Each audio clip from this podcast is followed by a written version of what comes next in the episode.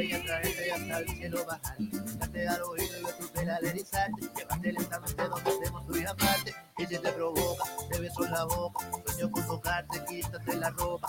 Hola, hola, hola, hola, ¿cómo están? ¿Cómo van? Un placer, un privilegio estar aquí con todos ustedes. Es Rosa del futuro y hoy es un episodio, bueno, es un episodio inédito porque hoy, de aquí a final de año, por los cinco últimos episodios vamos a meternos de lleno en lo que apasiona más en el mundo del fútbol, o sea, el por lo cual los, las aficiones se matan a golpe, por así decirlo, porque bajo el patrocinio del clásico de las naciones que inventó Juan Pablo la semana pasada entre Nigeria y Argentina. El clásico de las elecciones. Vamos a hablar de los clásicos hoy. ¿Cómo estás, Juan Pablo? Cada día más convencido de que el gran clásico de las elecciones es Argentina-Nigeria.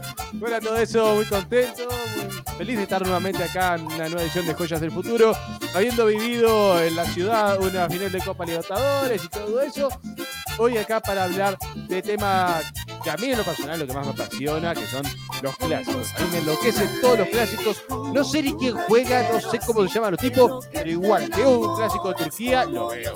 Encuentro un clásico de Afganistán, lo veo. Me encanta todo lo que sea clásico y esa rivalidad extrema. ¿Cómo estás, Fede? Porque Fede, Fede, Fede dijo que Niger- Nigeria y Argentina no era un clásico, pero la verdad es que Nigeria y Argentina, cada vez que están en el Mundial, siempre se dan el sorteo. Hola chicos, ¿cómo están? Este, acá muy contento de nuevo por compartir este espacio con ustedes. Con la salvedad, este, que bueno, el episodio anterior, si lo habrán notado, yo no he podido participar, pero me ha cubierto muy bien nuestro gran amigo Ángel, al cual le mandamos un gran abrazo. En dicho episodio, eh, me encuentro, nos encontramos todos con una declaración del señor Drago, con abriendo o haciendo una antesala lo que sería el programa de hoy con respecto a los clásicos. Eh, insisto, un tanto polémica, pero que lamentablemente tengo, tengo que aceptar que es cierto que es el Argentina-Nigeria, que un ¡Lo mundial, sin, un mundial sin Argentina-Nigeria es como una Copa Libertadores sin un River Emelec. En fase de grupos. A ver, a ver, a ver, a ver si como- entendemos. Es tan clásico Argentina-Nigeria que hasta se cruzaron en los Juegos Olímpicos de básquet. en los Juegos Olímpicos de básquet, Juegos Olímpicos de fútbol, con un resultado del cual no Eh. vamos a ahondar. Este, Es pero eh, sí, un mundial sin una Argentina-Nigeria, al menos de la época moderna, eh, no no es un mundial, claramente, así como un mundial no es un mundial sin una clasificación de la selección uruguaya por medio del nuestro ya querido repechaje, al cual esperemos ahora eh, también se dé que, si no me equivoco, ya no hay posibilidad de cruce con equipo australiano, con equipo, con equipo australiano. Ah, hablando, eh, hablando de clásico, ¿no? Porque estamos todos. Es un día totalmente. Sí, es- o sea, hay Nigeria, Argentina y de- del otro lado hay Australia, Uruguay. O sea, Australia, son Uruguay. dos clásicos tremendos. Exacto. Está el clásico del mundial y el sus premundial. Bueno, déjame, déjame, nada más poner un poco de punto. Hoy, eh, especialmente como son un- es un episodio inédito y vamos a tratar de volver a hacerlo también la semana que viene. Vamos a, a grabar todo en Facebook para así tener a la gente que quiere comentar y decir sus opiniones. Eh, así que siéntense libres de ser parte de esto y de comentar con respeto, pero si no por el resto nos encuentran en el Spotify como siempre. Bueno, no sé quién quiere arrancar, porque la manera donde lo, lo pusimos era que cada uno cuenta del clásico que le gustaría contar a su hijo y explica por qué ese clásico. Hoy, por, Eh. por primera vez, no tengo ni orden de pasar. eh, o- no, no. El que quiera arrancar, que arranque. A ver, si yo tuviera que hablar de un clásico del cual no me voy a olvidar en la vida, Peñarol Nacional, podría contar de los clásicos de Sudamericana, pero hay otro Los que a mí me... últimos, los últimos de Sudamericana, ¿en serio? A ver, diría esos, pero hay otro que tengo más grabado juego todavía. Que esto es llamativo porque cuando yo lo viví, era muy chico, tenía siete años, y era una Oh, época muy distinta, pero me, me marcó. Pasa que lo viví con mi padre, lo viví con mi abuelo, con, con gente muy querida que hoy ya no está, entonces este, fue cuando se dio un hecho histórico y fue el, el puntapié inicial para lograr el segundo quinquenio de oro. Eso que escuchan, ¿no? Aguilera, un poco más de Exactamente. Aguilera. Ahí va el Bueno, Pato ¿cuál es el especial para de ese que me emociono de vuelta. Bueno, Escucho los gritos de la gente allá, pues yo, yo estaba ahí en la tribuna olímpica con, con mi padre, con mi abuelo, con unos tíos que hoy ya, ya no están. Este, casi todos ahí no están, lo único que quedamos somos mi padre y yo. Y la gente puede preguntar por qué no metimos imagen. Porque las imágenes pertenecen a un canal que no comparte. No, Así que no, no, nada más podemos meterles el sonido de cada, de cada, de cada cosa. Igual- No queremos tener ningún problema con esa gente.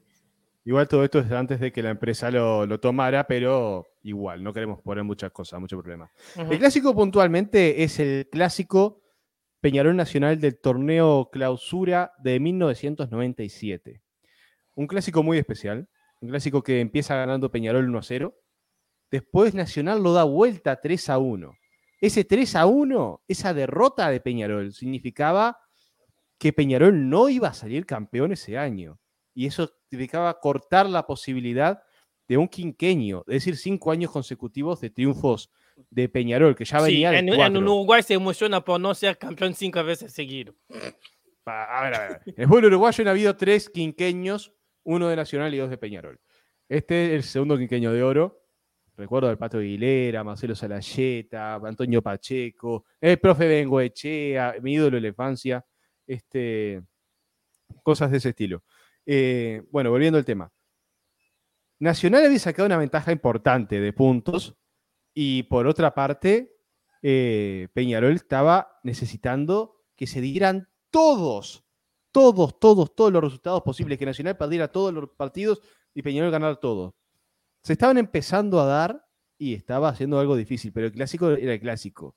Todavía había jugadores campeones de, de América en Nacional, todavía había jugadores campeones de América en Peñarol, pero era ya no era lo mismo. Y ese cuando ya veía que iba 3 a 1, estaba dificilísimo dar vuelta. Estaba, estaba difícil. Yo me acuerdo de mi abuelo me decía cosas como, este, vamos que se puede, se puede dar vuelta, este es el Peñarol de los milagros, me acuerdo que me decía. Este, y de a poquito empezó, empezamos a cantar todos lo- los hinchas, fue como una confusión, hinchas, jugadores. Se descontó 3 a 2, 3 a 3, y faltando muy poco llegó el 4 a 3, que nunca vi a mi abuelo y mi padre gritar tan fuerte, tan desaforado los goles, que se quedaron roncos, no tenían garganta después. No pudieron hablar por dos días casi. Este, yo tenía siete años, lo grité como un loquito, pero no, no quedé tan mal. Este, pero aún así recuerdo claramente ese, ese grito de ese último gol. No recuerdo tanto el gol en sí, pero sí el grito. El grito desaforado sí lo recuerdo. Y ta, a partir de ahí fue una certeza, fue un sabemos que vamos a lograr este Rodríguez, Rodríguez, opa, Washington Bueno, vamos a tratar un, un evento más tarde, pero bueno.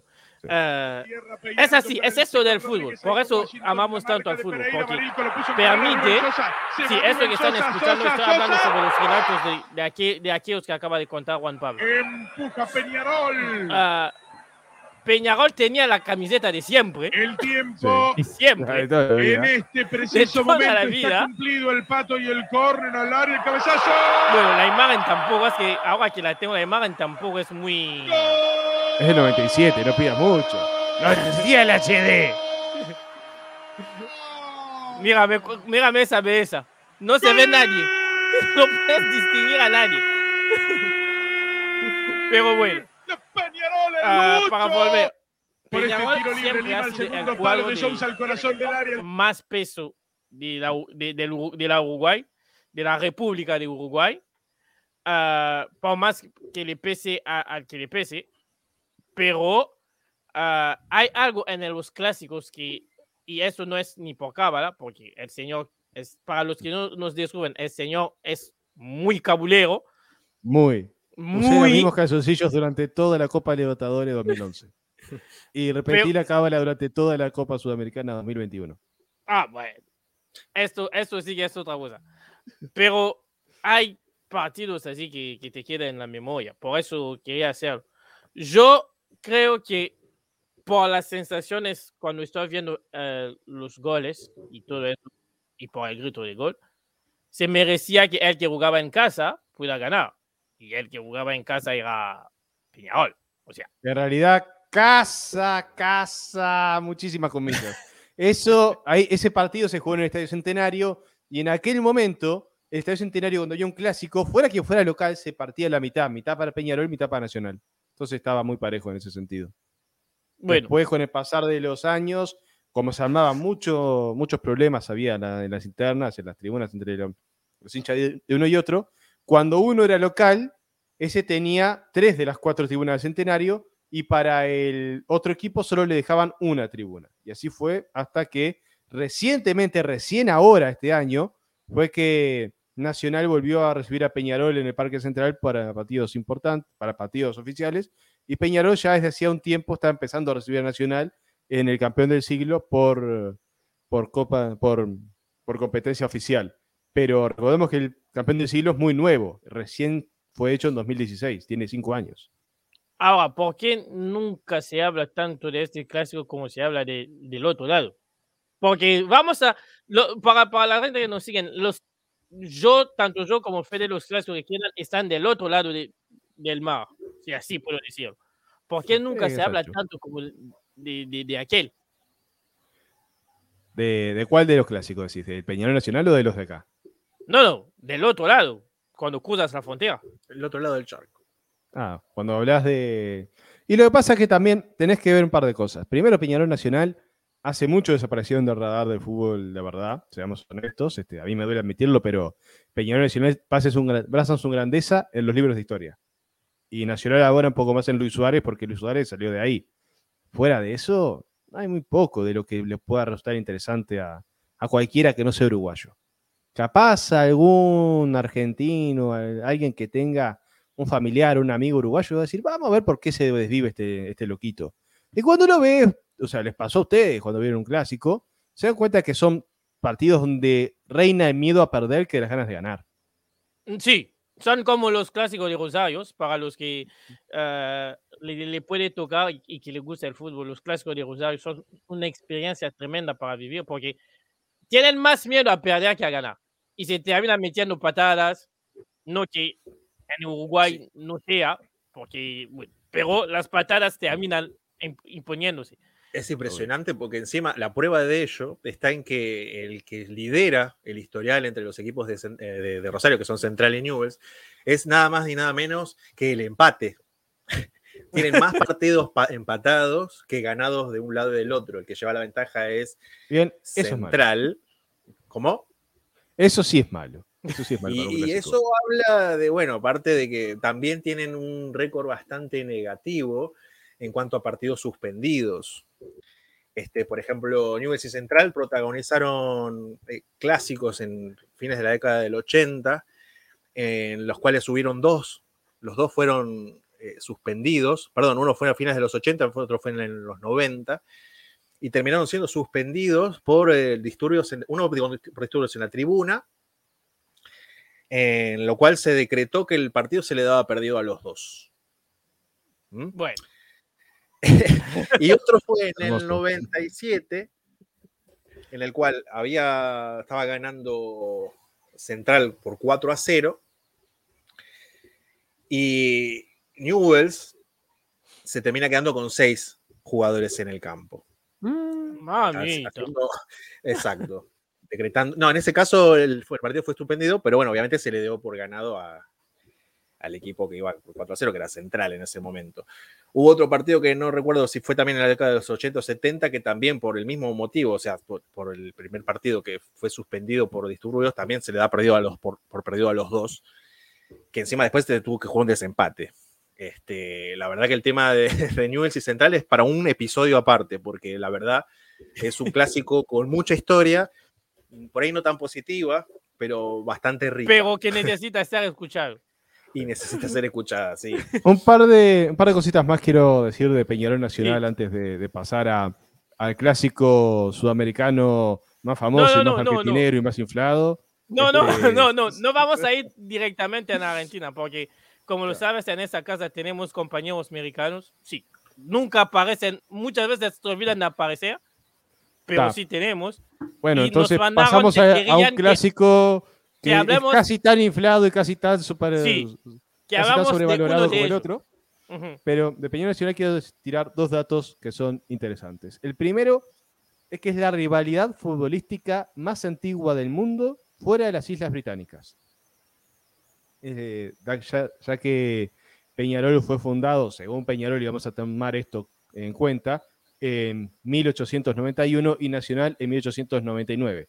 Desde 1901 que se están enfrentando, desde 1901 que se arrancan las muelas por ver quién es el Y, campeón. La y se enfrentan en todos los deportes también. Sí. Eh, en realidad, en casi todos los deportes. En básquetbol sí, en rugby no, porque a Nacional no le dejaron tener la, la filial de rugby, porque la, la Confederación Sudamericana de Rugby dijo una franquicia por país, por eso dijeron, bueno, decidamos por uno por otro, y por eso quedó Peñarol. En básquetbol sí. El otro dato que quería tirar es que Peñarol Nacional, o Nacional Peñarol, es el partido que más veces se ha repetido a, eh, lo largo de la historia de la Copa Libertadores, con 38 encuentros. 15 triunfos para Peñarol, 3 empates y 10 triunfos para Nacional. Y, nada más acabo de fijarme con la, con la imagen, pero también un gran abrazo al Maxi Rodríguez, que jugó en Peñarol, que se retiró esta semana, así que, bueno, se mereció su, su descanso. Ah, bueno, ni, a ti ni te pregunto, Juan Pablo, porque es obvio que es Maña, Maña siendo el Mancha. nombre, nombre de, de los que le tienen cariño a, a Peñarol, pero Después sí le voy a preguntar a, a Fede. Fede, ¿sos más bolso o Maña? No, acá es en Acá hay una podcast dictadura. Joyas del futuro, ahí aparte, hay, hay, hay disyuntivas, pero en las cuales eh, las posturas son únicas. Este, y acá, nada, mentira, nada, por cuestión, este, por cierta, me da cierta más simpatía a Peñarol que Nacional. Sí. Este, Si bien este, han, han sabido, River ha sabido nutrirse de jugadores de ambas instituciones, quizás los más emblemáticos vengan del, del, del carbonero, ¿no? Si es como se les dice. Sí. Sí. Eh, Por ejemplo, estoy el, pensando en- eh, el Enzo, es de, eh, Enzo el es de Enzo no Wanderers. es de ninguno. El Enzo Enzo- de El ¿Eso no Enzo era de era Peñarol? hincha de Peñarol. El Ah, Enzo era hincha de Peñarol. Era hincha de Peñarol, pero salió de. jugó en Wanderers. Nunca Ajá. jugó en Peñarol. ni en- Ahí El está. Enzo, para Mira, la gente yo que nos sigue, el Enzo que estamos hablando es el Enzo Francescoli. El Enzo. Bueno, otro, pero que sí jugó, aunque no sé si no, no, tampoco fue tan emblemático, de Rodrigo Mora. Es un jugador muy, muy Rodrigo querido. Mora es formado en Defensor Sporting. Tuvo un pasaje corto un por pasaje. Peñarol. Donde Danubio, ¿no? Fue en el Apertura, Apertura 2012, si mal no recuerdo. Rodrigo Mora. que fue bastante decepcionante hasta que Peñarol quedó fuera de todo. Sí. A partir de ahí el desgraciado empezó a hacer goles. Le Hizo cuatro en un partido a, a Rampla. Y decíamos, ¿dónde? M. Estaban esos goles cuando lo precisábamos, Rodrigo. Sí, eso es Rodrigo Mora. Es la Sí, la pero ambos dos se, han Mora. sabido expresar también con mucho cariño y respeto por la institución de Peñarol. Este, aparte también me quedó en, en el inconsciente seguramente una frase vieja de Diego, de Maradona, que dijo, yo me voy a retirar, sí, irónicamente, ¿no? Pero yo me voy a retirar en Peñarol jugando con el Enzo, me dijo. Estuvo a esto de venir a Peñarol en el 97. Y Ah, sobre estuvo todo, el más mítico, para los que nos siguen y conocen un poco nuestra historia, el más mítico para nosotros es de Peñarol. O sea, abrazo Diego Forlán. El más mítico de todos. Para nosotros, somos muy fanáticos de Diego Forlán y fue de Peñarol. Aunque no lo trataban bien en su etapa de entrenador. De entrenador. No- todavía no entiendo en qué estaba pensando Rubio cuando lo sacó. No entiendo mucho. Yo, yo la verdad a tengo que, decir, si tengo que decirlo, tengo mucho cariño por algunos jugadores de Nacional, pero si tengo que decantarme por uno, soy más, voy más con Peñarol que, que con eh, Nacional. Nacional. Y Bueno, en Nacional también han estado, bueno, Abreu, que ha, Abreu. paso- que ha pasado Abreu por todos los equipos del mundo, menos un par. Abreu es formado en Defensor Sporting, pero reconocido hincha de Nacional e ídolo de Nacional. que ha sido técnico y jugador, si no me equivoco. Sí, en. ¿En, ¿En dónde fue? En, en Boston River. En Boston River. Hace poco. Hace poco. Iván, Alonso, River. otro gran jugador, también muy, ese sí, muy caracterizado con, con el bolso. Y bueno, el muñeco Gallardo, sin, sin más. que inició, terminó su carrera futbolística en el bolso y arrancó su carrera más que exitosa como DT. En Nacional. Nacional. Aunque En los de. Peñarol te dirán que el Nacional no, no anduvo tan bien. No fue lo que Pero fue, pero igual bueno, están agradecidos que se cruzó del charco antes de que arrancas a, a- a ser un, buen- un técnico buen, bueno. Bueno, A ver, también había que ver lo que tenía y tenía un buen cuadro, pero tampoco tanto. Lo que tuvo fue un recoba con una segunda juventud impresionante. sí, pero a- vete tú a saber si, si, no, si no le quedaba cinco años y salías corriendo tú de Uruguay. Bueno, hablando de, hablando de cosas positivas, vamos para, vámonos para América, donde hubo un clásico en los años 2005 ante las Chivas, que son los que ven en, Ra- en, Ra- en Rayo, las rayadas rojas, y el América, que es, esto es el clásico nacional, que, que andan de amarillo, y en 2005 el clásico dio 3 a 3 en, la, en el clausura del, de- del 2005. Y lo especial es que ataraba un tal Guillermo Ochoa. Para los que no saben, Guillermo Ochoa es el arquero de la selección. Mira, mira ahí con las coronas y todo. La, ca- la calidad de la imagen no es, no es la mejor nunca, porque son imágenes que uno encuentra con la calidad de antes. Pero para darles una idea, este clásico en México para el país entero. Esto debió ser otra cosa. El clásico de clásicos. Bueno, clásico de clásicos, yo no sé, pero tampoco, tampoco hay, que, hay que negarlo, ¿eh? Porque es una de las fechas que todos tienen. Es verdad que la historia entre los dos también es una mítica, porque Chivas, para los que descubren, Chivas se basa en solo jugadores americanos, o sea, compren, formen, traen, pero todos tienen que ser americanos de nacionalidad. Y el América es el otro equipo que gana torneos, que tiene estilo y que trae jugador de donde pueda. No tiene la, limina- la- la- la- la limitación de ser solamente de aquí. Si Chivas vivía en Sudamérica, se llamaría un nacional, seguramente, porque en Sudamérica todos los que tienen esta política se llaman nacional. La mitad, la otra mitad no. Así que eh, es esto. Y también una de las cosas más importantes de este clásico es la rivalidad que existe entre, entre su afición. Rivalidad sana. Esto sí que hay que, su, que Eso no existe cuando se habla de clásicos. Sí, pero no, no, no escuchas que se, se fueran a matar a la gente. Rep- Por eso digo rivalidad sana. Porque vamos a, cu- cuando hablamos de, del clásico de Rosario, ya vimos lo que podía pasar, que es, otra tip- es otro tipo de realidad. ¿Ves? Sí. Así que, Bueno, acá el último clásico con gente hubo un asesinato, así que sí, dejémosla por O eso. sea, esto también es algo que hay que subrayar porque hace parte de todo. No sé si estás listo, porque ya que no, eh, los compañeros de México no pudieron, no vamos a pasar tantas, tantas veces en, por México. Vamos a ir primero en Argentina con Fede y después volver a Chile. Porque en Chile también hay quizás el clásico más desparejo de toda Latinoamérica. Antes de, antes de salir de México, quiero tirar las estadísticas de uno y otro. Ajá. Victorias de un lado y otro. Para América, 88 victorias. Para las Chivas, 77 victorias. Y por el lado de los empates, tenemos 78, vic- 78 empates. O sea, hay una paternidad de 11 partidos. Sí, cortito. 11 partidos.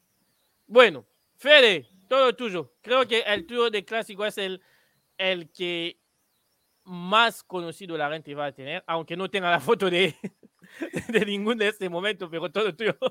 Claro, está, está actualizada. Bueno, eh, el clásico que más recuerdo es muy reciente y es obviamente eh, la final de Copa Libertadores, el famoso no- 9-12 de, de 2018. El 9-12 que Eh, está cerca. Eh, 9-12 que está cerca, sí, un poquito más de una, de una semana para un nuevo festejo. Este, si bien hay por ahí uno o dos partidos más a los cuales podría también recordar, este, como ser el primero que vi, que fue el 3 a 0 con el- la vaselina de Ricardo Rojas allá Oh, por el año qué lindo. 2002. Primer clásico que, que veo, porque yo hasta, hasta ese año no, no- no- era tan, tan acérrimo al fútbol, no era tan fan- fanático, tan acérrimo. Y el siguiente, que tiene que ver quizás con este otro partido, es el que se dice que lo inicia todo, el del Ramirazo, el 2 a 1 en Bombonera, año 2014, torneo, torneo, torneo final, Final, 2014. Este, este texto de cambiar los nombres y los formatos de los torneos aún un poco lo trastorna, pero bueno, ese más o menos me lo recuerdo. Este, porque es el partido en el que se dice que empieza a darse vuelta quizás la mística de los superclásicos, que venía de una paternidad bastante pronunciada a principios de los 90 de Boca para con River, hasta bueno, el año 2014, en que bueno, luego de un par de empates tras el ascenso de River, arrancaría esta etapa de éxitos, en- por lo menos en los mata-mata entre River y Boca. Es tremendo. la- nunca escuché la narración de este gol de, de Quintero en portugués. Es tremendo. Yo Tiene todo esperaba, el sabor. sí, yo esperaba la de Marco Vargas, que no sé si estaba. Tiene todo el sabor el azúcar. Sí. Sí, Y- tiene y está- todo, todo lo picante del, del- del periodismo de Brasil. Bueno, y este, y este clásico, aparte, bueno, ese fue el título más importante en el que, es posible que se disputen entre clásicos. Este, No, ni, ni duda, no. ni duda. Salvo que en un momento, bueno, se realice el famoso Super Mundial de Clubes XXXL con 24 equipos y bueno, se llegue a cruzar y llega a existir una final ahí entre clásicos, sea del país que fuere. eh, hasta el momento no hay nada que lo supere.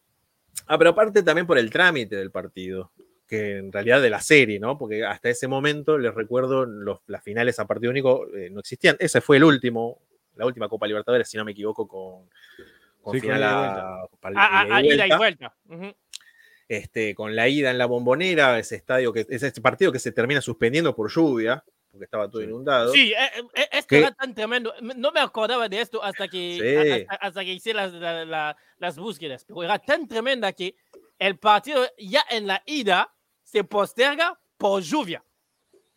Era, Pasa que era- ese día llovió a cántaro, acá ya me llovía. Sí. era tan tremendo que ni el clima permitió Dios que se quería. jugara. Ni Dios quería que se jugara. El taco no. Hace la personal y ahí se va. Se va. Ese Se gol lo grité, el Me levanté desde el taco porque hay algo que, que- que nunca se cuenta, que nunca les conté. Yo este partido lo miro con narrador en francés. Mira, porque no, no llegaba a, a encontrar un enlace para ver el partido en español. Me encuentro con un narrador en francés que sabía mucho ah, de- del fútbol sudamericano Mm. y cuando hace el taco dice el taco en español, o sea, dice el taco. Qué grande. es mítico. Qué Tremendo. grande ese hombre. El taco, el taco sí. El, el No, taco, él el nada taco uy. Él nada más dijo la frase era como toca un taco. Era nada más eso. Salvo que en vez de, de decir, de decir todo en francés, dijo esta parte en español. En español. Y No, era, era tremendo. Fue, fue tremendo, fue tremendo. Este, dos, tres veces ir yendo abajo en el marcador. Este, Boca anotando en momentos clave en que River parecía hacer el primero. Este, luego recuperándose, esto estoy hablando en la ida, eh, arranca el partido con... Es que en la ida River dominio. merece ganar el partido. ¿eh? No, no, y, y aparte se dio. A ver, yo con, con el partido del Ramirazo también quería remarcar la importancia porque era el último pedacito de los 90 que se terminaba yendo, porque en ese partido eh, eh, dirigen Bianchi y Ramón Díaz.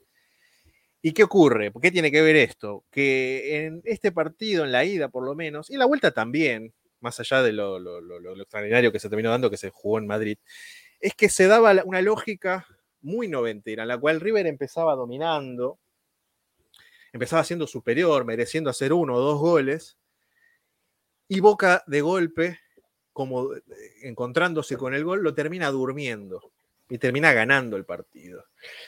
Lo que sucede es que estamos en una época con, un River con una mentalidad distinta a esa, esa década, en el cual nunca baja los brazos y termina encontrándose con un gol muy rápido, que es el famoso gol sacando del medio. Luego, luego terminando el primer tiempo, con River recuperándose y volviendo a merecer eh, irse en ventaja, Boca se encuentra con un golazo, un golazo de, de Darío Benedetto después de un tiro libre de mitad de cancha, que patea Villa. Un golazo, un cabezazo, una categoría. Boca tenía unos delanteros como Juan Chope y, y el Pipa Benedetto, que en mi equipo dámelos, pero bueno, este, terminan saliendo por lesión después. Ese Boca creo que es el Boca que mejor jugaba de los, de los últimos. El último Boca de verdad, por así El decirlo. último buen Boca, porque, pero igual no era tan, de un juego tan vistoso, de hecho era criticado como ahora. No, no era vistoso, que pero tenía- te hacía sentir que era Boca. Sí, se le, se le caían los goles. Se le caían los goles. Jugaba y la pelota, o sea, empezaba el partido y entraba. Es ese gol, ¿no? El de Pato, ¿no? Que River no haga el gol. Y apareció Guanchope. Tiene Ángel Ramón. Ahí. Marca primero. Guanchope y Boca después Marca jugaba primero Guanchope. Mal, mal, mal de verdad. Boca no tenía conducción, no tenía agrupación. Con la voz del mejor relator de- Más pasional. Era una jugada Sí. una Ojalá se le dé por ascender en la primera división. Quiero ver cómo Laza. y, y entrena a encima. Sería interesante. Habilitó un aunque tiempo y un Muy, querido Barracas no es por el hincha argentino porque es el equipo del del presidente de la Exacto. Entonces es como ahí, hay- aparte hay muchos resultados y con, en, el- en los que el referee tuvo incidencia, entonces hay, hay un poquito de polémica. Se pondría picante. Sería interesante, ojo, no, no voy a negarlo. Pero bueno, por de Paoli quizás podría llegar a hinchar un poquito, pero lo demás tanto no, no, no, no- no me cae. Este, y bueno, después de esta, esta primera final infartante, tenemos lo que sucede en la vuelta. Ah, tiene- tengo tu gol. Mi gol, a ver. Suficiente. El gol de Pato, espera. Ramón Guanchope, el autor del gol. Y se va Prato para enfrentar al arquero, tiene el empate, Prato remató gol. Ese, ¿no? Es ese. Y más que ser el, el gol con el que River empieza a ganar ya la serie entera, es el gol con el cual empieza a perder Boca. Fue esa distracción la que terminó marcando el destino de los dos, para mí. Fue ahí que Boca dijo, está bien, después hubo un segundo gol y un segundo empate, pero ya no era lo mismo. Pero ese, hacer un gol y no poderlo manejar, no poderlo administrar, te pega. Dormirse. pero yo me imagino, yo me imagino a Bilardo agarrándose el pecho, el meme, Sí. Bilardo agarrándose, pero ¿qué hace la defensa? O sea, es más, lo veo yo Y la estadística festejo, lo pero dice. O al sea, mismo tiempo me da bronca, porque ¿qué hacen, muchachos? La estadística lo dice, cuando metes el gol, tiene que pasar como cinco minutos antes de que te vuelvan todas, los- lo- todas las emociones Sí, a, a, a cerrar. no, no, no. y, y ahí era, y también se ve porque cuando ves los, la imagen, el grito de la gente, sí. el grito de los jugadores, el único, el, el único de todo Boca que quería que barría tres cambios, como se dice así para decir, era el entrenador. El entrenador siempre, para los que pueden ver el video en el YouTube, el entrenador siempre hace así. Siempre pide calma con las manos. Calma, tranquilo, calma, calma, porque sabía lo pensemos. que estaba pasando. Este, no, no, no. Y es algo que en otra época hubiese sido impensado, por parte de River y de Boca aparte, ¿no? Este, y después, bueno, tenemos la vuelta. ¿No coincidía esta Sí. final después de, de la final de, ¿cómo se llama? Mar de Plata? Con la Sí. famosa frase de Gallardo de todo Mendoza. de un plan. El Mendoza. Mendoza. El Oye, Mendoza, el 2 a 0. ujú. Sí, que fue un. que fue como dos o tres meses antes, ¿no? Fue en marzo. Fue en marzo. Fue, Fue bastante bastante, antes. Bastante sí, antes. Sí, sí, sí. Este, y fue el partido, ese partido fue de mucha importancia también, podría haberlo nombrado, porque es a partir de ahí que River genera un, hace un quiebre, Sí, venía jugando muy mal, Gallardo es clave. muy o sea, mal, y con la frase de Gallardo diciendo, estos, estos meses que estuvimos jugando mal, fue parte de la estrategia para que Boca no sepa cómo jugamos, cómo defender, y así ganamos el partido. Esa Ni frase él se lo creía. No, no, es ironía, ironía. No la entendí, la verdad, yo, a qué venía, pero bueno, qué sé yo, podía decirlo ahí. Este, y a partir de ahí, bueno, fue de, de menos a más. Este, y nada, y terminó quedándose con una copa por ahí más que merecida, por muchos otros discutida, por distintos fallos, distintas circunstancias extrafutbolísticas que también dan para un programa entero para hablarlas. Que, pero bueno, es, es un tema aparte. Eh, y bueno, y luego la final que se suspende, pasaje a, Madrid, arrancamos perdiendo de nuevo, dependemos nuevamente Benedetto de haciendo que esa pifia que nunca hay Benedetto, que de hacer, tirando lo que la no- lengua. Haciendo la gran, como hizo el relator uruguayo en el último Argentina-Uruguay, bardeando, Pecho frío. diciendo pecho frío y comiéndose el gol justamente de ellos. Este, bueno, no, el gol no fue de Montiel, ah, sobre quien cayó la burla, fue de Prato nuevamente quien nos salvó, una jugada magnífica por derecha, combinada entre Nacho, eh, Eze- Ezequiel Palacios y bueno, la definición de- de- del eterno Prato. Y bueno, después el alargue. que la gente, mucha gente no sabe, pero Prato siempre dijo que es- era de Boca. Y de Sí, hecho jugó un tiempo en Boca. Sí, sí, sí, salió de la- no sé, si- no sé si jugó en inferiores en Boca. Este, lo llama Martín Palermo, según cuenta él en una, en una anécdota, en- cuando ingresa, bueno, las- cuando es elegido para las inferiores. No es muy tenido en cuenta. Este, bueno, después pasó por distintos equipos hasta desembocar en Vélez, donde es, eh, no sé si llega a ser ídolo, pero es muy, muy querido. De ahí pasa a Brasil y bueno, luego a el famoso pase de 15 millones de dólares que pagó River, que se, lo- se terminó pagando solo. Sí, Este, lo de Prato es Se terminó ganan- pagando con el título más importante de su historia. Exacto.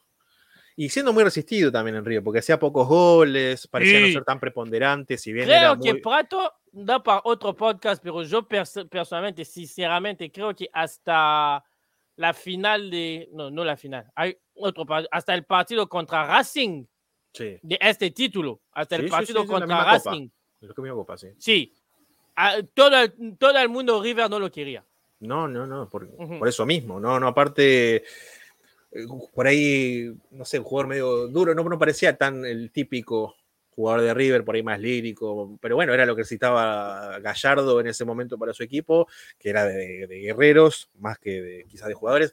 Tenía mucho más juego que otros eh, que- mismos equipos de Gallardo de épocas anteriores, mismo el de- que el- más que el campeón de la 2015 incluso, pero nada, se, se- se hizo querer eh, en esa final y apareciendo en los momentos en que tenía que aparecer. Este, nada. Y eso, después, y- y después el tercer gol, creo que es el gol donde todo el país se puso o a gritar o a llorar, porque es tremendo lo del tercer gol. Es un saque de esquina, Boca está con nueve, porque Gago se había lesionado, Fabra, creo que es Fabra que, que- que expulsan, y Ah. antes, antes de este corner, el cor- de, de- de Boca, el corner llega porque Rara pega el palo. Hay un remate después del segundo gol de River, hay un centro y Rara pega el palo. O sea, Rara, el defensor que nadie en Boca se, se, se acuerda, porque na- no dijo una historia tremenda, estuvo a esto de empatar el partido. fue terrible. Pero no Y pudo. de- pero no entró. Supuestamente toca en Pinola y se va al córner, el famoso córner que deriva en el taco no. Este, en el tercero del Piti, o sea. eh, para mí no pega en, ninguna, en, en ningún jugador, de, ningún defensor, pero bueno, ese es también debate para quizás otro. Decisiones arbitrales. Decisiones, sí, es en el momento y ahí el VAR no puede interferir, así que nada, hay que decidir en un segundo y el árbitro decidió que era corner, no importa. Este, y ese tercer gol fue un grito de- ya de alivio, porque era que se termine. Yo estaba, a mí yo estaba mirándolo con mi viejo y me dice, listo, ya está. No, pará, hasta que no entra, hasta que yo no veo que estaba el Piti solo corriendo con el arco libre, o sea, hasta que no entre yo, no, no, no. A ese nivel de, de nerviosismo llegué yo. No, una enfermedad. Yo Una enfermedad. en el 2 a 0 me di, al 2 a 1 me dije ya está, porque no vi el 2 a 1. Estaba texteando con mi- uno de mis amigos que es de Boca Sí. y él cuando él, me, él cuando vio que se quedaron con 10 me dijo, bueno, van a ganar porque nosotros no jugamos a nada. Y justo cuando yo estoy leyendo su, su, su, su mensaje, marca Quintero y le digo, bueno, eh, gracias por todo, pero yo creo que van a ganar. Y pegan el palo rara. Y fue como, ¿qué? y, al- y después en la corrida ya yo veía que había gol, lo grité como un, como un, como un loco. Menos mal que en la casa aquel día no había nadie más que yo. Porque era, era, e- e- era un grito, tan- como lo dices, tanto de alivio. Mm. Porque este partido yo lo pasé muy mal. Estas, este mes entre los dos partidos lo pasé muy mal porque se me venía 800 escenarios en la cabeza. Ve- ve- veías el, el partido de River y te, y te decía, ojalá que no la pifiamos, porque River se, se especializó en perder partidos en último momento. Era como... y, Y, Bo- y Boca ganarlos. No, es que Sí. paralizó todo un país y fue todo un país eh, con todos los problemas que tenemos.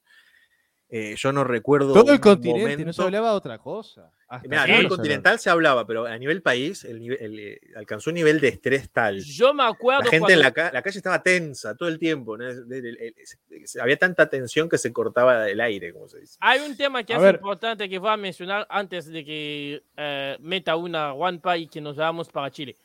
Yo me acuerdo de que cuando dijeron que se suspendía la final en River, Mm.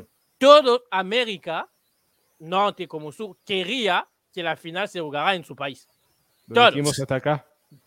Todos. acá. Creo que Uruguay fue el primer país que sonó. Después Fue- sonó fuimos los Estados primeros Unidos que dijimos Estados. Unidos. acá. Y Estados después Unidos se se decía manejó. Abu Dhabi, porque era ahí donde se jugaba el Mundial de Clubes. Entonces decían, bueno, que jueguen ahí, el que gana se queda, y, el, y así juega el Mundial de Clubes, y el que pierde, bueno, ya se va a la casa. Pero bueno, nada, terminó siendo Santiago Bernabéu. Hermoso marco para la hermosa final. Lástima que tenía que ser en América, porque es Sí. De América. Pero bueno, eso A mí me otro hubiera gustado que sea en Miami, me hubiera tomado las vacaciones para ir a mirar el partido. Ah, qué vivo, claro, vos ibas para allá, tranquilo. Y yo me había contado que fuera en el centenario. Sí, así Y estamos. ahí vas vos. Y a Fede le había encantado que se jugara en el Monumental como correspondía, pero bueno. está. Sí, Sí, sí, o acá- o- era lo más normal. Exacto, acá en la cancha del DF, no un problema, iba yo también. Sí, pero la entra, cancha iba a explotar, la cancha del DF iba a explotar. Acá sí, acá, acá sí que se suspendía para siempre. Bueno, Juanpa, una última antes de que vayamos a Chile, porque en la, en la hora yo no había puesto a Chile, pero Juanpa dice que Chile porque hay una diferencia tremenda en el clásico chileno, así que todo tuyo. Exactamente. Clásico chileno, hay que asegurar unas cosas. Chile tiene varios clásicos. Este, el clásico universitario entre, Colo- entre la Universidad de Chile y Universidad Católica. Colo Colo contra Universidad de Chile es el clásico más, este, más representativo de todo el país. Es el, es el Boca River de allá, es el, Peñarol, Peñarol Nacional. Nacional. Este, pero tiene una particularidad muy, muy llamativa, que es que se han enfrentado muchas veces, tiene unos cuantos campeonatos, tiene Copa, eh, tiene hasta el momento unas 190 eh, veces se han enfrentado, creo, por el torneo de, de primera división. El historial es muy desparejo, muy desparejo, tanto así que hay 39 victorias entre el que más ganó y el que menos ganó. 55 veces empataron. El que más ganó, el que más clásicos ganó, ganó 87. Dios, Y el otro ganó 48. Hay 39 partidos de diferencia. no. El que más ganó hasta el ¿Para momento viene siendo clásico? Colo Colo. Este, Colo Colo, aclaro que Colo Colo es el que más ganó hasta, hasta el momento en lo que respecta a clásicos, y la Universidad de Chile lo sufre. Esto es llamativo cuando tomas en cuenta que en el último tiempo, sobre todo en aquel 2011 espectacular que tuvo Universidad de Chile con, de la mano de San Paoli justamente, que ganó todo, Copa Chile, Torneo de Chile y la Copa Sudamericana, no pudo romper ese maleficio que tiene de que hace 40 años más o menos que no le puede ganar al cacique en, en condición de visitante en el Monumental de Santiago. Ahí sigue siendo este, territorio sea, colocolino. Colo Colo mete la playera y gana. Básicamente, sí. El, el torneo, de, el- hablando de general de todos, porque el que yo dije es solo de los torneos de primera división, el general está en los 108 triunfos, 62, este, 60 108 partidos ganados por Colo Colo, 62 para Universidad de Chile y eh, 68 empates. Acá estamos sumando todo lo que sea este, Encontré un, un enlace. Copa Chile, Torneo Internacional y todo eso. Encontré un enlace con un gol chileno. Bueno, la U de Chile es quizás uno de los más grandes que se le ha dado al continente. Eh, Tiene la, la deuda pendiente de haber ganado la Libertadores. Que aquel, de ahí aquel salió Vargas, Chile, por ejemplo. y del otro lado, Alexis Sánchez salió de Colo Colo. Y si mal no recuerdo, Vidal Vidal también. Que compartieron equipo en aquel Colo Colo que llegó a la final que pierden con Pachuca de Sudamericana de 2006, si mal no recuerdo. Sí, 2006.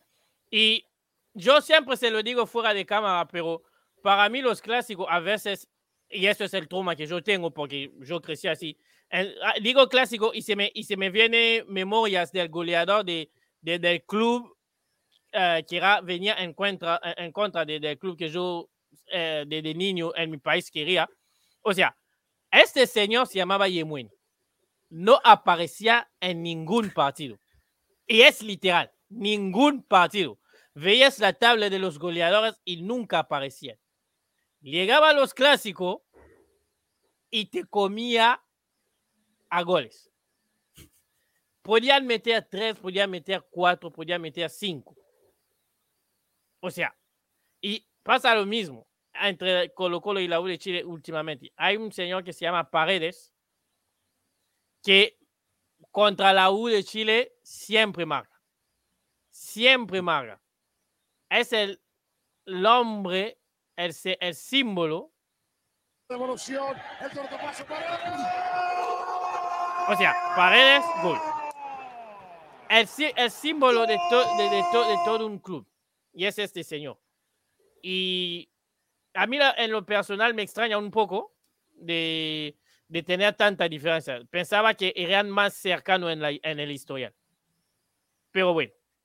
No, pero lamentablemente es un clásico que es el clásico más desigual de América entre los clásicos nacionales. Tomando en cuenta también que en ese sentido no sé cuál es el clásico nacional de Ecuador, no sé si lo hay porque tenés Emelec, Emelec contra Barcelona, que es el clásico astillero, y Liga de Quito contra Deportivo Quito. No sé cuál de los dos es el clásico nacional. El Brasil no Barcelona, tiene un clásico nacional. Claro. Y Barcelona también. tampoco. Perdón, pero el de Barcelona MLE que es el considerado, porque son, supone, son los dos equipos más ganadores. Entonces, según la FIFA, si se quiere, perdón, que vaya, que, que, que apele a Tranqui, una entidad. Yo dije, yo no sabía. Ah, Podría ser que uno de ustedes su- supiera. Yo no- es que como son los dos equipos con más títulos, son los dos más grandes, entonces es el clásico de clásico, super clásico de Ecuador.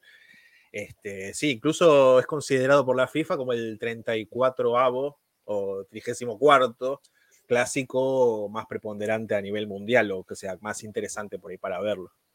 Es ese mismo ranking el que pone a Boca de River primero.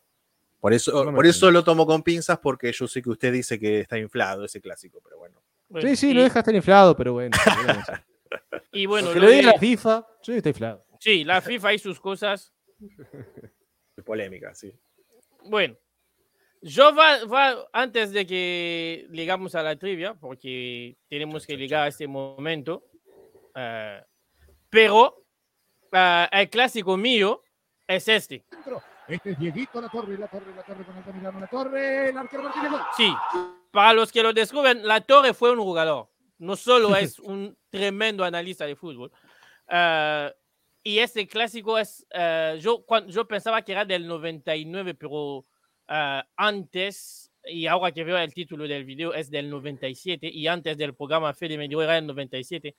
Tiene esto del particular que lo volví a ver cuando arrancábamos con la pandemia, y no me acordaba de, la- de lo increíble que se jugaba en ese año.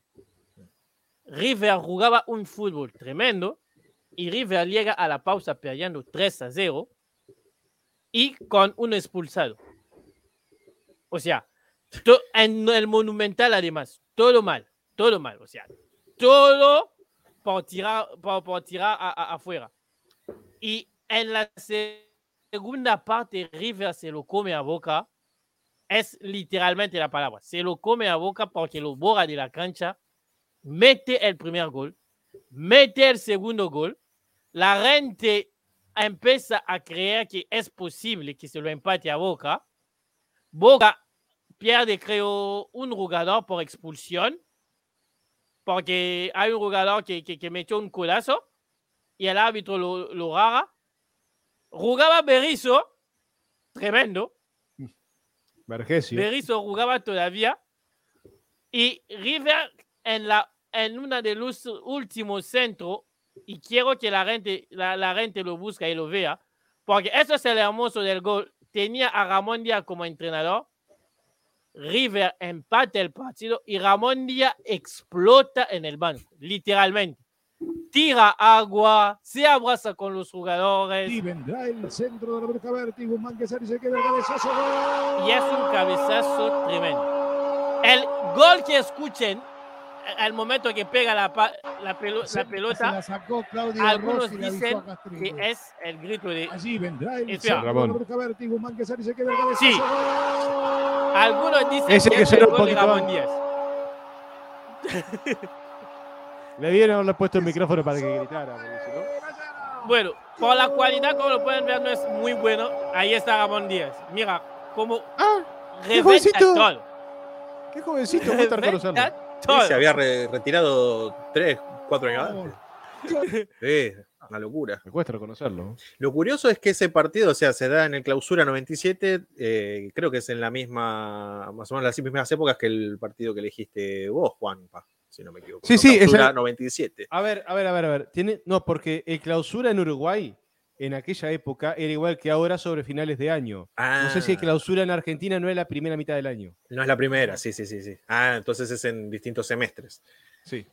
Y para la gente, porque existe el enlace, YouTube lo sigue guardando ahí, no borra- y el señor que lo, que, lo, que lo puso hizo muy bien, no se fue. Miren el partido, es una pasada.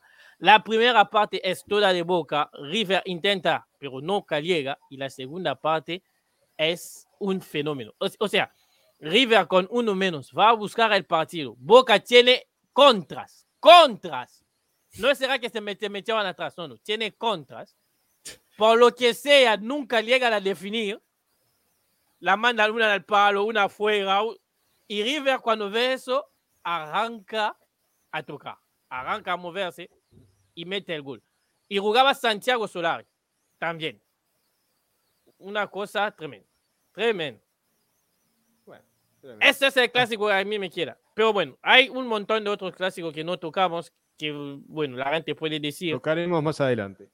Por ejemplo, el clásico de Perú entre Alianza, Al- Alianza Lima y la U. Universitario. Y Universitario de Deportes. Universitario, sí. Ujú. Que eso También. también da, da, da para hablar. Y bueno, muchachos, ha llegado la hora. Ha llegado la Una cosa, hablando de clásicos, no sé si esto cuenta, pero están jugando por eliminatoria de básquetbol ahora mismo Estados Unidos contra Cuba. Pues no es un clásico, señor. ¿No es un clásico? No, Repica, en básquetbol, repica. en básquetbol, no. Bueno, Hay pero. política. Simbólicamente. Claro, es como Argentina e Inglaterra. Sí, sí, sí. Pica política. Sí, sí. Bueno, Salvando la distancia, ¿no? Sí, por Sí, sí. supuesto. ¿están listos? Sí, perdón, una mención especial también al clásico paraguayo para nuestros amigos paraguayos que nos escuchan, que es Olimpia ¿Cuál y es? Cerro. ¿no? hay no, no, no, Olimpia y Cerro. Oh. Olimpia y Cerro Porteño. Cerro Porteño. Ah, oye. Para que Yo no se pensaba que sientan era con Guaraní. bueno. No, no. Ese es el segundo partido más veces disputado en la historia de la Copa Libertadores. Y Boca arriba de tercero. Igual tercero, igual tercero. Y va el tercero, como siempre. bueno, y va la trivia. Uh, Hoy es toda dedicada a- al ídolo del pueblo, el señor Betancourt, Rodrigo Ah. Betancourt, ídolo del pueblo. Así que todo dedicado a él. uno de los amigos del programa, a quien le mandamos un gran abrazo de gol. Abrazo de gol. Porque para- hoy la Te queremos, Rodri. habla- Yo te quiero, él no. Él te detesta. No te pregun- no preguntes por qué. Bueno, Él, detesta esta es persona mucho. acá. Detesta no te también quiere. es mucho. Pero No hay- hoy, hoy la idea es de hablar de los jugadores uruguayos que jugaron o juegan en la Liga Argentina. Y la semana próxima vamos a tener la vuelta con los argentinos que juegan en Uruguay. Con la especialidad que esa trivia va a ser yo contra Fede. Y que lo va a hacer el señor arriba. Chan, chan, chan. Así que Voy a Vamos buscar a- algunos. Igual les voy a avisar. Voy a buscar algunos de muchos años atrás y que hayan sido trascendentes. Porque si los mando los de ahora, van a estar un poco fríos porque no hay tantos. Bueno, tengo una, dos, tres, cuatro, cinco, seis, siete, ocho nombres. A ver. Arrancamos con reciente o con lo antiguo. Por reciente. ¿Reciente? Ok. Como sea, va a ganar Juan Pablo, así que empezá por donde quieras. Bueno, esa no creo. Juego en defensa y justicia. Ah. Mi dupla de ataque se llama Bow. Tengo la 9, jugué en Independiente. ¿Cómo no No. lo encuentro? Sí, Peretiel. Merentiel. Fácil. No, no me Fácil. acordaba. No de- sabía, yo no me acordaba que era uruguayo. Perdón, amigos del DF, los he fallado. Es recontra fácil. Merentiel mete goles, tiene la 9. es Hace tres jugador- días que estoy encerrado con básquet, me olvido muchas cosas. Eso, bueno, es un jugador de eso que dices no está por cuadros grandes, porque cuando pasó por Independiente yo tampoco me acordaba de él. Mm. Cuando hice la búsqueda, ahí sí vi, pero no me acordaba que él pasó por ahí. Bueno, este va a ser más sencillo. Hoy no juego. Pero tengo partes en la tele y soy miembro de la directiva de River Plate. Yo, Enzo Francesco, le Eso, ah, dije yo. Sí, sí, sí. La tercera, tengo dos jugadores en el plantel de River que tienen mi apellido. Uno a uno. Tu nombre, el nombre, el nombre. Sí, nombre, nombre. Enzo. Francesco Li Fernández, Francesco Li Pérez. Francesco Li Rodríguez. Francesco Li, Francesco Li Copetti. Bueno, Hoy no juego. Pero cuando jugaba, jugué en Defensor Sporting y en River. Yo, Mora. Sí, Oh. 2-1. eh, ¿por qué? ¿Por qué no empate? No, No, lo, lo digo yo antes, Juan Pablo. Mm, el delay, es el delay, porque estoy lejos. Estoy en, estoy en Alemania ahora. Perdón, señora. Bueno, Esta va a ser más complicado porque este es un defensor. Defensor uruguayo. Tuve la suerte de ser elegido por Marcelo Gallardo. Jugué de lateral. Yo, Sarachi. Sí, sí, sí. Sarachi. Dos a dos. Que curiosamente no le llamaron tanto en la selección. Nunca lo llamaron, pero una vez o dos. Nunca lo llamaron. Estaba a punto de raro, decirte Camilo Mayada. Pero... Y podía haber sido, porque fue. Pasa que jugó en tantos lados, Mayada, que era el bombero. Sí, sí. Lo Bueno. raro de Sarachi también es que se adaptó rápido al estilo de River. Generalmente un jugador cuando llega a River tarda una o dos temporadas en entrar en el equipo eh, titular. Sarachi lo hizo al toque. o sea, Bueno, hicimos mucho de, de, de River, pero hay- Bastante. no siempre todos los uruguayos jugaron en River. Ese, por ejemplo, jugó en Boca. Yo, ¡Yo, Manteca Hernández! No, no, no. no. Está Martínez. ¿no? demasiado fácil. Sigo ¡Yo, jugando, pero... Martínez! Ah. No. Sigo jugando, pero hoy juego en la MLS. ¡Yo, Lodeiro! ¡No! ¡Oh! ¡Oh! Sí. Ah, ¡Lo digo! sí, sí, sí. ¡Lo digo! 3 a 2. Tremendo. La próxima pista era fue ídolo de Boca. Hasta el partido contra Independiente del Valle. ¡Ey! Ídolo. 3 a 2. Esta va a ser sencilla porque esta va a ir muy rápido. Soy el ídolo del pueblo en la calle. ¡Yo, Betacur! Jugué en Independiente por mi ¡Yo, abuelo. Sí. Sí, Forlán. 4 a 2, ¿no? 4 a 3. A dos. A 2, a 2. 4 a 2. Bueno. La siguiente va a ser brava. Jugué con Betancourt. Esta es muy complicada. en la selección, mi número es la 8. El 8, el 8. Mi puesto es de 5, pero Tavares me ponía de lateral. Ah, John Andes. Sí. Nández. 5 a 2. Ya está. Bueno, es un todo o nada. Bueno, Porque quiera un no. nombre. Es el famoso va perdiendo hombre. 10 a, 10 a 2, pero gol gana. Gol gana, obvio. Gol gana. Bueno, ese es muy fácil porque, bueno. Me equivoqué yo en, en, en cuando los puse. Porque Yo, Abreu. ¿Qué? Yo, Abreu. No, todavía no. Todavía no. Sigo Bueno. jugando ahora. Yo, Abreu. Abreu juega. Fui Pero eso- parte Pero es Batman. o soy parte del campeón de Argentina. Yo, de la Cruz. Sí. Nico. Nicolás de la Cruz. Nicolás de la Cruz. Es increíble. Eh, el jueves, cuando me puse, a hacer, a- me puse a hacer estas cosas, vi su nombre y fui a ver a los jugadores que River, campeón de Argentina, no usó este año y es una barbaridad. Por Es lesión. tremendo. Me parece Tremendo. indignante que no haya aparecido nunca el tanque Silva. ¡Ah! No sé qué pasó ahí con la producción. Está todo sesgado por River, ¿viste? Manteca Martínez. Yo, yo lo dije, Palaca Martínez. Yo también, pero no, no era. La gente, la gente se pregunta quién está en la producción. La producción, la producción no se acordaba del tanque Silo. Porque Por lo que pasa es que la producción está sesgada. Todo empezó en 2014. Sí, hashtag todo arrancó con Galado. Hashtag 2014. Bueno, señores, señoras, hasta aquí llegamos. Fue el episodio inédito de los clásicos de América, pero para cerrar, nunca cierro yo. Así que todo tuyo, Juan Pablo. Bien, un placer hablar nuevamente aquí en Joyas del Futuro. Esta vez hablando un poquito de clásicos, de esos partidos que nos hacen vibrar de una forma distinta. Del partido que uno cuando ve que se sortea el fixture de su campeonato dice, ¿dónde está el clásico? Acá.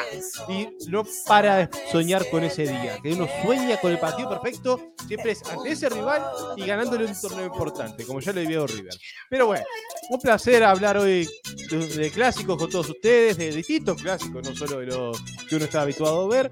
Y los esperamos la semana que viene para seguir hablando de más clásicos. ¿eh? Algunos más de Uruguay que están medio perdidos, sí tenemos otro clásico aparte de Danubio, ¿no? Nacional. Otro, distinto. Hay otro distinto. El único verdadero clásico que nadie discute fue el Peñero Nacional. Este, y vamos a hablar de otros clásicos dispersos por, por América. Pero bueno, los esperamos la semana que viene para seguir hablando de esto que tanto nos apasiona, que es el fútbol, las joyas del futuro y los clásicos. Los queremos un montón, más que nada Eli y Feder. Recuerden que yo no los quiero tanto, pero bueno, ya que están, es que los tengo Sí, solo cariño. Y ta, nos vemos la semana que viene. Un placer trabajar por y para ustedes. 5, 4, 3, 2, 1. ¡Chau! ¡Chao! Ahí.